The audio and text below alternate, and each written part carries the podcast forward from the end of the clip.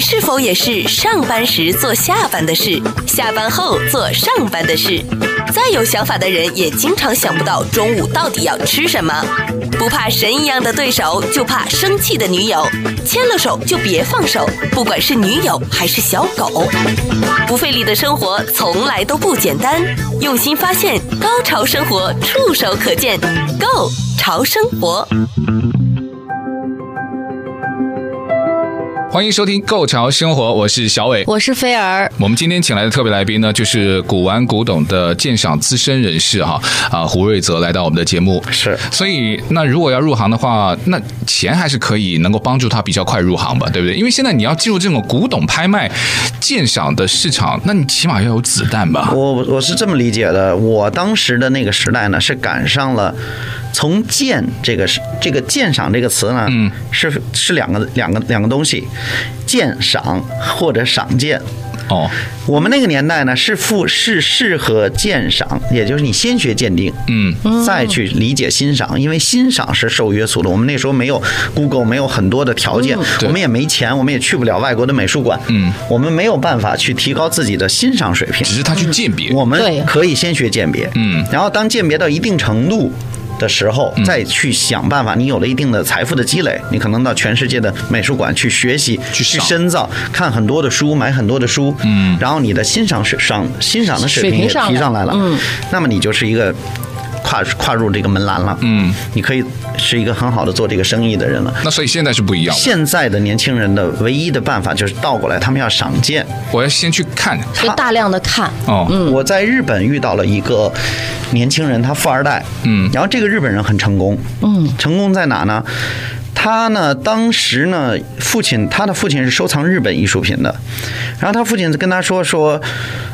我觉得日本的艺术品没有中国的艺术品有未来。他说：“虽然你跟我都是咱们，就是我们爷爷就已经给他们打下了很好的基础，留下了上市公司，他们家每一个人啊，每年差不多能够分到一千多万美金的零花钱，哦天哪，就是上市公司的那些股份的那是分红。真正的富二代，对对对，真的是富二代，从对他父亲那一代就没有赚过不钱。愁吃穿的呢。对，每年都有就是一千万美金的零花钱，嗯对零花这种钱贵族一直延续下来哇，的。零花钱，零花钱一千万，就不是说那一千多万还要去什么哇，好多的啊对开销，对零花钱拿嗯对去呀，拿去就花，家族是很有钱了，对对对然后他的父亲特别喜欢日本的茶道，嗯日本的艺术品。但是呢，到他的孩子的时候，他跟他的孩子说：“你要去学中国艺术品，中国艺术品有未来。”这个话大概说他是两千年以前，哎，这个我也觉得很好奇啊，他这个所谓的未来，或者说，哎，他他究竟差别在哪里呢？中日之间的艺术品是日本的艺术品，大部分是从中国向中国学习过去的，嗯哦就很早，但是呢。China 这个词呢是西方人起的，嗯大概在一九零零年前后，给中国起为什么叫 China？是因为中国的瓷器瓷器做的太了不起了，就已经代西名方词人了。没有办法去 超越，他们花了大量的他们的 GDP 去买中国的瓷嗯器，然后让当时到乾隆年间，中国的这个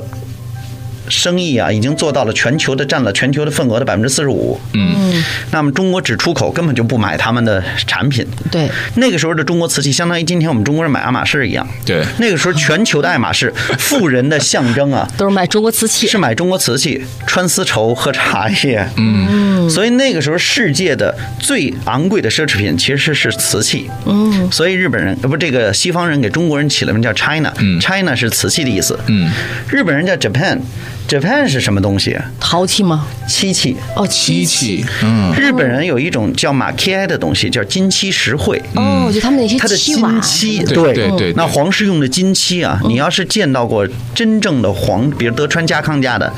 什么那种带三个树叶的那种金漆的东西啊对对对，你看到那些东西，你会吓到，就是做得无所很不细用其极，嗯，金包银、 银包金等等等嗯等，它甚至于啊。比如说，他做一个小的写字写字的小漆桌啊，它上面贴金箔啊，那个金箔每一片大概一平方毫米这样子，嗯，的一片一片贴啊，要贴十万个树叶，就是那种日本的工匠精神又来对了。对对对对，三年，然后就不停的在上面贴那个纯金的金箔，贴成树叶，哇哦让你感觉到秋天那个那个枫叶真已经正的那不是种枫叶，就是那个银杏叶呀、落在满地的金黄，其那实种是感觉，那种层次感。哦太美，就是说它完全是这哎个。听起来也很有未来对呀哈而但但是日本的很多陶器的烧造，我知道是很有名的。然后呃知道我们现在好多陶器烧造的方式方法都没办法仿制，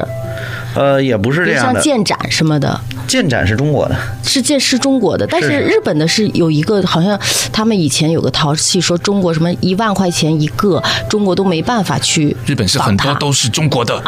日本 的最早都是从中国传过去 的，日本是的肯定陶瓷业呢，没有超越过中国。嗯，但是日本呢，当时因为在隋唐的时候，大量的派留学生来中国嘛，两万多人的遣唐使跟遣隋使，嗯对向中国学习各种的呃技艺啊、呃工艺啊等等，带回日本。嗯，那么到了明朝的时候呢，当时日本呢出了一个学习陶瓷的。呃，一个人，那么他来到了景德镇，哦，那么这个人叫武良大辅，嗯，然后他学习烧青花，然后在中国的我们说叫 transitional period，就是过渡期，嗯从明到清的过渡期的时候，我们全是战乱，嗯，然后李自成了，然后晚明了，嗯，然后到后金啦、清朝了、入关啦都是等等战争都是战争，嗯所以那个时候我们的这个瓷业啊、生意嗯啊，在那个时候停滞了，就算有都被打烂了，对对不对？在那个时候，日本出来了，就是一段时期，他嗯们烧伊万里瓷器。那个时候，伊万里瓷器曾经在国际市场上拿到了一个份额，很大的份额，嗯，就是外销到欧洲，他们开始研究烧这个瓷器，就是然后抢占中国的市场，抢占了中国的市场。对然后直到康熙二十二年以后，然后三藩之乱以后，他把吴三桂平乱了以后，十八年以后把吴三桂平乱了以后，当时的景德镇，你知道吴三桂是打到了长江以北了。那么那个时候景德镇已经被毁了。那么。当时康熙在十八年的时候，平了这个三藩之乱以后，派了一个人叫车尔德和臧英选，一共大概派了五个人吧。然后徐廷弼这几个人，然后到景德镇。徐廷弼跟车尔德先是负责恢复景德镇的民生，嗯，然后把窑业又修好，嗯，然后臧英选负责过去带着人重新为烧恢复这个窑业，然后我们又从欧洲把整个的这个外销市场、嗯陶瓷市场全部拿回抢来可回。是来稍微就是有点落后了嘛，因为你中间错过了那段的时间，错过了大概将近几十年的时间。对啊。而日本那个工匠精神也是很厉害的，他们就钻是研一个日东本，西，他把那个技术拿过去之后，他中间没有经历他国内的战乱，那么对没有中国的那么严重，所以精益求精啊嗯了。而且它保留的非常的好，所以它有的时候它的保留就变成了一种听起来或者是看起来觉得是它的东西，但对其实是更早的时候是来自于中国对，因的。为据我所知，你到后来就是去日本去淘这些东西去了嘛？是所以你这个又要重新学习，还是说你从小对这方面又又特别有研究？哦，不是，我是零三年以后就去了日本，然后待了、在日本待了十几年，然后待了十几年。其实我主要的目的就是补充我对于，呃。陶瓷鉴赏的这个学习，因为在中国你学到的是一些当时不够先进嗯这个知识，然后你去，你总要去欧洲啊，去日本去看看那些人已经研究了中国陶瓷，研究了一百年了。因为欧洲人喜欢中国陶瓷是从一九零零年以后就非常热爱了，然后日本人进入这个呢，也是大概在一九二几年、三几年。那你在然后一日直本的那个时间是在你来美国之前了，对吧？对，那对那个时间你是一心就是我要就是要去学的这个，所以我才花了这么多的时间在日本。对，待在日本一直在学习。当啊然，天哪还有就是有一个很有意思，就是因为日本存了很多中国的艺术品嘛，我嗯有很多去那老儿去件淘儿嗯宝，，对他，就去淘宝嗯所去以你哦了。顺便也去淘宝了，边淘宝边学习这样。啊，那这个很赞的哈、哎，那你这个最辉煌，比如你你就是等于说你的金赚的最多的这段时期是在是在未 来，是在日本吧？是在未来，是 在不远的 希将来。望希望那肯定是希望呃。 对，但在是我日觉得本有越没有来越难了。日本有没有像就是赚到类似于你后来去来到美国的这个？因为你刚刚说是在美国的地统计，那你日本呢有没有类似的经历？就是淘到宝，哎，也赚到了嗯，太那就太多了。哦，日本哦是我最可能是日本，我可能是我可能自己觉得是我是中国人里面，就是从日本背回去，就在大概两千零三年到二零一八年嗯这段时间里面，是背回去官窑瓷器，中国人里面最多的最多的，大概我瓶子啊，嗯，我们不算碗盘子这类的，碗盘叫趴件儿，嗯瓶子是立件，嗯，那么瓶子我大概背回去，康熙、雍正、乾隆的大概有三百件。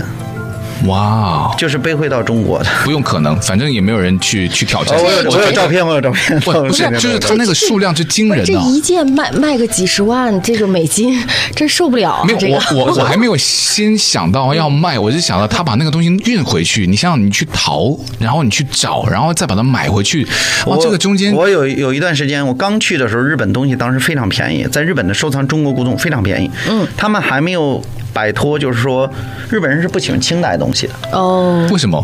日本人认为清朝不是汉汉文化了，呃因为他们非常崇尚，但我没有觉得他会这么排斥这个清清文化。呃，哎清朝日本人就开始慢慢的就是暗下决心要超过中国，已经不是那么把哦中国、所以他已经不屑了。对不屑了不，屑而那且个清朝他的是他之后的他比较尊重他自己的来源那个唐朝的汉文化对对，汉人汉文化汉人的文化，嗯嗯那你后金必定是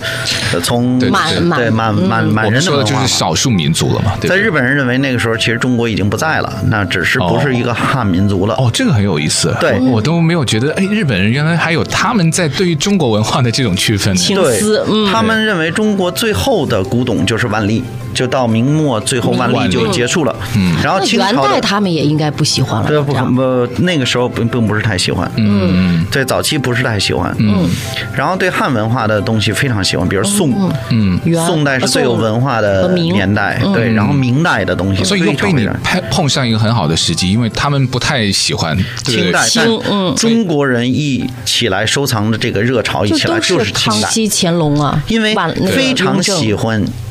那种奢华的生活嘛，你富富足对对了，对你肯定喜欢那种靓丽，你有并不钱是人的喜欢生活对，嗯，你你肯定喜欢那种能够展现穷奢极欲的对对富丽堂皇的生活的瓷器，而你肯定不会喜欢有文化内涵的东西。那个时候刚中国人也是这个时间还刚不懂富起来，啊所以比较对文化还没有对对那么深的追求。但你要说这么一个非常漂亮的花瓶进献给乾隆呢，嗯没关系，我可以花几百万、几千万美金去买，嗯就是这样子。哦，所以你就背回去那么多，也有跟日本当时的这个原因有关哈、对，当时日本人不太重视。我记得，嗯比如我们举一个瓶子的例子，那个瓶子我大概买回去二十件，将近十几二十件，一模一样的一个东西，哦是当年乾隆皇帝很喜欢的。哎，人家说你要买回去很多的话，你自己得藏起来几个，就把那一个拿出来，让它成为世界的孤品。 no no no，不要这样是吗？ 那个东西，其实啊，这个世界上有很多事情是很有意思的。嗯，我们今天说我们要。找孤品很罕见对的东西，但我可以肯定的跟你说，当年乾隆皇帝喜欢的东西，绝对不反而会烧得多，绝对不会是孤品。不会是孤品。那像这种皇帝喜欢的，他愿意大批量生产吗？他因为圆明园要摆，就要可哦能几百件；故宫里要摆，哦然后各地就要摆。因为他喜欢，所以哎他喜欢所到的地方，你所以非要都得有对 所以最后你就你就把这二十件儿都背回去了。特别传统的，就是不是二十件都背回去了，是我每一次到日本都能碰到一个，哦，因为日本人也特别喜欢，嗯，哦就是其实就是茶叶末的鼻涕扁平，哦，那那个是乾隆官窑里的典型器，但那个东西当年乾隆非常喜欢，乾隆觉得他工作很累的时候看茶叶末的颜色啊，那个瓶子通体的颜 色还有，这个时候，就像就像你喝完了那个茶叶的那个渣子，哦然后铺在那个瓶子上，到处都是有茶有沫的身上的点儿。乾隆说此物最养目，天哪，但说他却烧了很多富丽堂皇的、漂亮的那种瓶子。呃，我刚才说那个是另外一个品种，就单色釉的嘛，对纯一个颜色的，嗯，然后叫茶叶沫，嗯然后乾隆说这个此物最养目，说最对眼睛特别好，所以乾隆在批奏折累的时候，他就盯着这个茶叶沫的这个瓶子看一会儿以后，他能够得到仰慕的效果，嗯就跟我们现在工作很久，我们可能到外面户外看看大海，对看看白云，看看是远山，嗯我们就眼睛能得到好的休息，就是一个意思，嗯，所以那个那个时候这样的瓶子，但是反而烧了很多，量非常的大。哦然后我第一次去日本的时候，大概一万美金一只，就是你去哪个古董店几乎都能买到嗯那。其实也不便宜，哦对啊，对啊，他只是货比较多而已。对，货这么多，一万美金一只也不便宜。当时不是很值钱，嗯当时你拿到呃世界最大的拍卖公司，可能也就卖一万五美金，就这样嗯，这是空间不是很大。对对对，但是那时候中国崛起了，零三年以后中国崛起了，中国人尤其佳开士始得想开要的收藏，嗯。东西了，有很多人开始有有需钱了，求而且了又是在疫那个那时候是非典嘛，嗯非典疫情刚过，很多人的消费观念一下就不一样了，对嗯，不再攒钱了，我要花， 对，所以很多人说 今朝有酒今朝醉，就开始买古董，就醒悟了嘛嗯哦，对开始收藏，开始享受生活，然后从那时候就，我记得我每一次去回来，那个东西都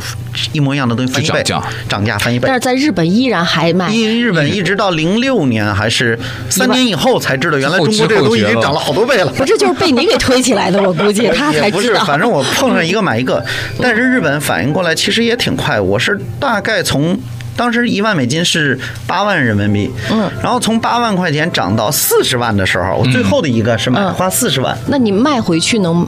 就是来到回到中国，你卖走是能卖多少？四十万的时候，那中国的价钱就已经中国嗯的价钱就更夸当张时了可以卖到五十万，嗯哦，然后我大概四十万买最后一个，我再也不买了，因为你是没有空间了，不是空间太小了。嗯你你自己也接受不了这个涨的速度，哦，你这天天涨，天天涨就觉得有点不合理了。对你八万买一个回来卖十二万，对对对十二万买一个回来卖十五万，反正总有人要。嗯，然后涨到四十万我就不敢买。后来那个东西到到了一一年的时候涨到多少钱呢？三百万人民币。那所以现在都还有人在可能要，对不对？呃，哎，那你真应该存到现 在，这 三百万了。 当时没有哎，个，这个就是很有意思的话题嗯了。究竟你这个东西，你是说就是放在我的家里，或者放在我自己要收藏，还是说把它再马去上转嗯手售卖，才可以体现它的这种古玩和旧货的价值呢？你觉得？我觉得他是玩弄鼓掌的感觉，他要这种。不，因为你的满足感从何而来嘛？有的人就嗯说我我家里藏了一堆，我就觉得很满足了，对不对？有的人他说，哎，我要从这个这个市场里面淘到，然后再因为通过我的鉴定，让大家认识到啊，也会欣赏的人，然后出高价拥有了它之后，这件的事情会让我有满足感。我就不懂，就是它究竟是一门生意，还是说你觉得还是有很多艺术和鉴赏的成分在里面呢？如果你真的喜欢这个东西的话，你才能放得住。大部分的人是为了。投资古董经会商为古古董是怎么涨起来的？嗯是资金推起来的，嗯和所有的投资领域是一样的。当所有人去追捧，就跟你股票一样，股票为什么会涨？它就是资就金所有人推都起看来好的，它，所有的看好它呀。对啊，但实际上，今天有很多人呢，就有很多误区对这个东西，他们总在讲投资与收藏。其实投资跟收藏真的没有任何关系，投资是一门学问，确定吗？因为我这个真的听了很多，完全没关系。而且我觉得在南家，如果这个瓷器放久了，我还有点害怕。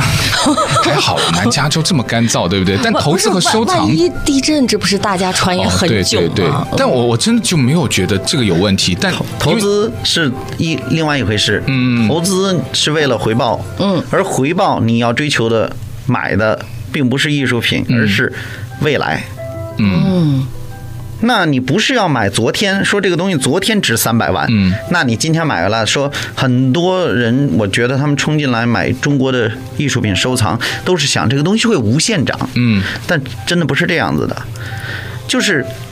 有未来的东西才会涨，其实你嗯比任何人更希望它无限的涨，但是你告诉我们它不会无限的涨，不会无限的涨，是因为人们太期待，就错误的认知认为这个东西会无限的涨，只要我买回来收藏，嗯就会涨，就不会是这自样动子，完增全不是值，，不会。不会。但我觉得它这个价值就是在于，我希望能够培养越来越多懂得鉴赏它的人，才会让它在未来市起场码才会是有好市场。嗯对，会非常好。嗯，但中国现在的这几年的腾飞以后，然后艺术品暴涨呢，嗯对啊实际上很多人是有一个错误认识，就是觉得只要我买了、嗯这个东西是真的，历史上卖过三百万，我现在花一百五十万买，反正我放在家里就等着它涨了。对，它一定会涨啊的。对，但其实后来像我刚才说那个瓶真的子，会有跌的吗？现在的市场价大概就六十，又回到六十了。嗯，哦不过我就从觉300得万回到60哎所谓的跌，它跌到原点，我我这个东西还是在我家呀，对不对？它它并没有不见了，所以他很多人就想放着等它再涨嘛。因为股票它真的就可以蒸发掉了，就就完全 又在聊，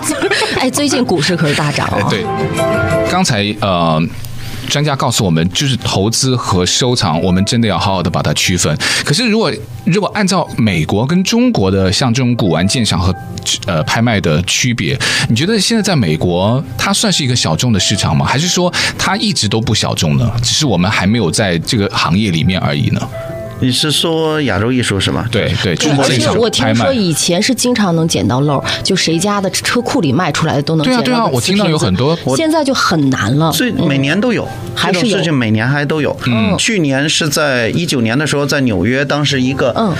呃，estate sale，嗯，然后在一个车库里，然后有一个人就拿出了一个车库里，但他家车库里东西太多了，然后他也要拍，嗯，然后就把招了很多人，邻居啊什么的来拍卖，然后里面出了一个小的鎏金佛，铜鎏金的一个小佛像，嗯，一个观音菩萨，然后不不高，大概十五厘米，然后那个小观音菩萨当时在车库里拍出来了两百美金还是两三百美金大的样子，嗯嗯后来那个人买回去以后呢，把它交给就苏富把比他了。对投信件给 Sotheby，Sotheby 还是过了很久才给他回，说这东西可以拍，可以估四到六万，还是六到八万美金。哇哦，然后他很高兴，这个对对美国人就抱着这个东西去了纽约 Sotheby，嗯把这东西交给 Sotheby，后来卖到了两百万美金吧，将近两百还是两百二十而万美金。且上一次你你就说呃，就是没办法来的就来录音的呃原因，就是因为你要赶回三藩去参加一个 A Stay Sale，我记得。对，是这样的。那是你这样的那次你有淘到什么好的？呃没有， 所东以西就卖卖的特别贵，当时好像是哦，就一已经很贵了。呃很很贵很贵了。哦所以你有时候去参加的，就是你希望能够在拍卖会的现场能够淘到一些好货，对吧？要有时候要去看，嗯，因为瓷器，嗯，这个东西有时候还是要上手才能够估的比较准的价格，嗯，光看照片，如果那个拍卖行是老外给你拍的，他也不懂，嗯，然后他要的你要的角度，他可能都没办法拍给你，就天哪你就没有办法哎，这个估出市很场准的价格，对听起来好像就很吸引，而且好像也充满着机会。但很有如果刺激性感就是如果对于一些可能在收听我们节目的，有可能我还是有鉴赏的能力，或者说我也很希望去学习这种鉴赏的能力。那如果他要踏入这行，有什么建议可以给他们？还是说你就想不要不要进来了？ 已经没什么漏儿给你们捡了。对，尤其在美国，你就不要入这行 了。哦，我其呃其实我刚才那个我还没有说完嘛，哦我刚才有一个话没说完嘛，嗯，就是后来那个日本的富二代啊，嗯他的父亲不是要他去学习这个嘛， 对然后他这个孩子很聪明，嗯，他很小就在剑桥念完大学，然后回到日本，呃，就。做他自己的这个家族的这个收藏的一个负责，然后跟他父亲一起研究茶道，但他父亲建议他学中国东西，这个孩子很聪明，嗯，他是我见过日本最眼力就是水平最鉴赏水平最高的一个人哦那么他在日本买到了很多很多重要的艺术品，然后这个人是怎么练就的呢？他用了五年时间，把自己让自己住在美术馆里。比如说，我今天来了纽约，我住在 Metropolitan，嗯，然后我就在里面住一个月，他怎么可以在里面住呢？就晚上出来住酒店，白天反正就待在里面。就反正我就就每一天的工我作每就天是都反正他就有一千万的零花钱儿呢，对他也对他 也不用挣钱，没事儿闲 的他就在中国馆里面一直泡着，每一件东西就面对面的看。然后那今天他换完了以后，明天可能又去了，呃，集美，后天去了三藩市的这亚洲艺术馆。嗯，然后他就是用这种方法，他那在里我面觉住了得五年。 可能不光是他父亲想让他学习这个，他自己也对他有极大的浓厚的爱好，他才会想要这么去做。他说：“我不知道要怎么才能够看懂瓷器。”他说：“嗯我不要去学那种科班啊，去学，但我想有一个直接的接触。”就是直接看，直接看，然后希望就是所谓古那个时候古代日本人也喜欢说一句话，就是说“书读百遍，其义自现”嘛。嗯，就像你也我们也一样，说我经常有人问我怎么去学习鉴定，其实鉴定就是这一个熟悉的过程。嗯，那你跟一个。你女朋友，你第一次见面，你可能对她有一个印象，然后一个简单的印象。但你们接触了半年以后呢，可能在这个一个这个广场啊，或者一个人很多的商场里、陌里面，很多很多人，他只是一一个远处有一个人一瞟过回去头， 甩了个头发，你说啊，我女朋友在那儿呢。那为什么你可以一秒钟认出她来呢？是因为非常熟悉，太熟悉嗯了，嗯所以鉴定是逃不开这样子的。所以他是一个很聪明的年轻人，然后五年住在全球所有的美术馆里面的陶瓷厅里面，然后去鉴定、去学习。嗯，然我也后好喜欢这样的生活。你要有一千万的零花哦钱。嗯每年哦，每每年呢、啊 不是一辈子才有一千万零花钱，只能怪自己生的嘛，不过也就是说，如果你要入行，首先你的这个学习，你就要花很多很多的时嗯你间。要是为了嗯鉴赏，那你就要去；你要为了收藏，你就要去学习，没有任何捷没径，有捷径啊。嗯没有任那何。比如像你，说的这个小孩儿，还有包括你自己，嗯有没有什么呃花钱买教训的时候？那多了去了，那这个这个是会有的。因为我们刚才说了，你很多辉煌的历史，就是对比如拿什么赚了多少，赚了多少，是有肯经定常也有是经有常很多这种这有种有教训有。有有有蛮多的对，。一般的访问不太问，但我们的访问最爱问我这可以个。跟你 们讲，我可以我 可以跟你戳们痛他的心了吗？ 我我可以给你们嗯讲这种就是这些故事是蛮多的。嗯嗯，我记得好像是零三年，零三年的时候，当时我记得有一个印象特别深的就是。呃，当时在上海，上海的一个、呃收藏家买了一个瓷器的笔筒，哦然后那个笔筒呢写的一首诗，然后写了一首诗，然后后面落了一个款，那个款写的是窝寄居士。嗯，但我们搞瓷器人都知道，窝寄居士就是唐英，唐英是乾隆、雍正和乾隆两代的都陶长官，为皇帝烧瓷器的世界官窑的是长官，对，督陶长官在景德镇负责，而且管理九江的税务。然后这个人呢，呃，原来是陪伴着康熙皇帝，陪了三代帝君。天天陪着皇帝身边，给皇帝端茶，所以他受的教育是皇帝直接给他的教育，皇帝的审美。然后他听到的都是皇帝的审美，所以他非常了解皇帝想要什么。嗯，然后就去做瓷器，然后有三年的时间和工匠一起吃、一起住，睡在破草棚子里，和那些做瓷器的人，然后学会了做瓷器所有的工艺以后，研究明白了以后，然后他为皇帝烧出了很多了不起的杰作。那么当时呢，有这么一支笔筒呢，在上海出来了，当时好像要卖给我几十万人民币。嗯，四十万还是五十万人民币？等于说他底下那个款儿是那个督陶长官的的款儿，名字叫窝寄居士，因为他的就是蜗居嘛，是他就自己他的等于说笔给名了自己笔名有点像弄的笔。名嗯对，然后当时出来这么一个笔筒，我当时看了照片，我丝毫没有怀疑这个东西有什么真假的问题。嗯，因为那个年代还很少有人资讯达到就了解窝寄居士是谁。嗯，但那时哦候哎，竟然出来了，有一个啊居然出来了一件，那对我对肯定要买。嗯，然后我就付了钱，然后把东西抱回来。嗯，抱回来的时候，我看了很久，我都没都没看出来，没有往上面有怀疑，因为我那时候太自信了。嗯，我想这个世界上可能还没有太多人知道窝寄窝寄居士是谁。啊对，我觉得那时候真的蛮自信的。嗯然后呢，这个笔筒当时拿回来了，我记得有两个人来找我买。哦，然后呢，有一个客人呢就找我，就跟我说说你卖给我吧，卖给我，卖给我。我他说他问我你多少钱买的，我说我四十万买的，但是呢，他说你要想卖多少钱，我说你要要我要买三百万人民币啊。然后那个客人呢就特别有诚意，确实是想要。嗯，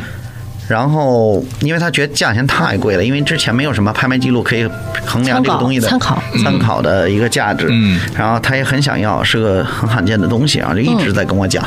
你能不能便宜一点。便宜点？嗯，然后呢，杀个价从一百二十万那你开就始是，私底的交易了，对不对？对就是个人买卖，个人买卖，嗯，然后给到一百五十万，嗯，后来呢，几乎每天晚上请我去当时北京最好的餐厅，然后喝酒吃饭，然后大概耗了一个礼拜，最后跟我说一百八十万行不行？嗯，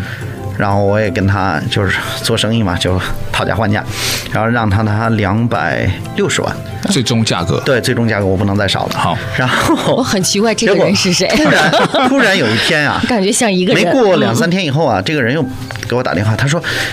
在广州啊出了一支一模一样的笔筒，那个人跟我开价十八万，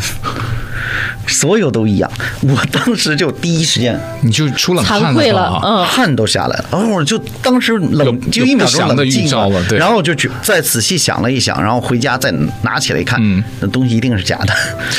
就当时就那个时候就真的嗯，太就你其实你已经有感觉了，什么东西不会吧？因为他东西没有变啊呢，你没有发现什么东也西许他啊往。当广州那个时是假的呢哦太自信，那个时候人有时候过于自信的时候是最容易犯错误的时候。嗯，当你特别自信，你特一路都走得很顺，真的很自信。我就嗯北是我京的有眼句光不老会错哈 对，北京有一句老话叫说，人顺的时候前面全是坑，哦人背的时候前面全是路。哦， 当你那段时间走得很顺的时候，突然就会有，哦经常当你特别顺的时候，这就个会有我也一有件感东西觉嗯出来搞你一下。哦，他是猝不及防的。你人是不管你的武功有多高，你还是有弱点的。他就正好是在你的那 个直点接就上，击中到你的弱那你点。为什？么不会觉得广州那个时候可能仿这个？对，啊，对啊，呃，他说了一秒钟，我用当时我的经验就知道，这个我东西中招可了能是中招了，应该是同一批刚出来的假东西，嗯的赝品了。嗯，应该是也是有人猎奇想到了一个这么一个点子点子，然后做出了这么一个非常冷门的一段历史。然后嗯他说我我那朋友跟我讲，他说我明天要飞去广州看这个东西，嗯说如果真的一样的话，我说这样吧，如果你飞过去看两个东西真的一模一样 的话，就不要告诉我我了，不我十万块钱就可以卖给你，我不卖你两百六十万。哎还是商人，这脑脑筋转的很 快。我说我我比他便宜卖给你， 你哎，得那你为什么就不会想到有可能？那不是还有另外一个人也在管你要吗？那赶快就卖给他吧。没有，那一刻我就觉得胡月泽已经心虚了，就当知道时就就对这各这种不愿意再嗯昧着良心，他的不各种愿意第再六这样感去告诉做他了嗯就以经验，当时就觉得完了，中招了应该是出问题了。对然后马上就意识到自己错在哪儿了。嗯，就是因为之前可能一路走的比较顺，然后在顺利的过程中，就人有点膨胀，觉得造假的人可能都不知道啊了。但不过，我觉得事后比较好奇的就是，它究竟有什么端倪，它可以被看出来，还是说，呃，纯粹就是因为又出了一件一模一样的，就是让你用这个事情去判断，我我就是买买到了赝品，还是说你还是看到那件东西有什么东西？就是他我给你叙述怎么样子对啊那一点，让你突然就觉得对，就糟觉了得我哦中，他招的了那个是画的是错的还是什么？因为这种东西，我相信出来了，在当年做也就做一个，不会有一样的，哦，就而且又这么高度一样，但如果发现不是一模一样，那可能还有一点希望。因为这件东西很有可能当年是唐英在景德镇给自己做的一件，哦所以他没有必要做一批。哦，嗯自己用的笔，自己。用的，我我今天高兴了，心血来潮了，我自己拿拿起笔来，对对我对写一个。他又没有去卖，对不对？对，我又你也不是为会给了皇帝进奉给皇帝，又不是给什么达官贵人的，我就是自己用的，我肯定也就做一件嘛。这个也合理。然后我当时瞬间就反应过来，就是人最容易犯错的时候，有时候就是在这个真的过于自信的情况那下。也算是你职业生涯的一个小污点喽。那最那个东西现在还在我铺底下放着，不是，很最多后年。给以后给他儿子学画画用， 涮笔用。哎，不知道，我我人是比较乐观，我还心想，那也可能或许是真的呢，对不对？对，但是我觉得像你们可能像你们就有这种情节的，可能这种假的你都不想再搬出来，包括像说给小孩儿用，可能都不想，是 不会是？吗？你会怎我么不想？会都不不会想让看他他们一看，因为嗯因为你这不个想让他们看到赝品，连对看都不想让他们看到。对是这样。好，那时间的关系，我们今天非常开心，就真的是就好不容易抓到胡瑞泽而，且真学习到了不少。哦，真的学习不少。我没有想到我那一段的历史竟然是在这边补上来，因为我发现这个古玩还有古董的鉴赏和拍卖，它都跟有很多就是历史跟文化息息相关。然后我也知道了，这行没有捷径，纯粹的靠运气，这个你绝对前面的坑比你的路要多得多了。是这样的对吧？所以我们希望下次还有机会就，呃，如果我们的听众可以呃留意我们的视频的话呢，下次胡瑞泽在他有时间，对我们我们真的要学习一我下们。今天真的算是见缝插针没，有，我特别想看那一件，我也很想看东西。 那一件对不 对？对如果还没有订阅我们的频道的话呢，如果在 Podcast 还有 YouTube 都是订阅我们的“购潮生活 ”G O 购新潮的潮购潮生活。好，那么今天非常感谢呃古玩古董鉴赏拍卖专家资深人士胡瑞泽来到我们节目，谢谢你胡瑞泽，希望一切顺利，然后对下次再带一些好的，还有那件东西记得带来给我们看看，好不好？哦好，谢谢谢谢谢谢。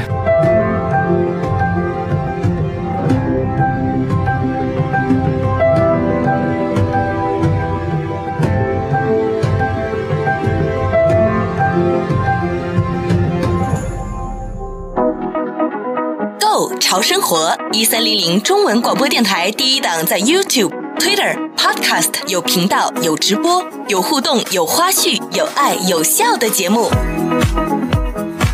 YouTube、Twitter、Podcast，只要搜索“ Go 潮生活”是 G O Go 潮流的潮，打入“ Go 潮生活”，加入我们四有听众群，有订阅，有按赞，有分享，有在听。让我们跨越界限，无视距离，为了更潮的生活紧紧拥抱。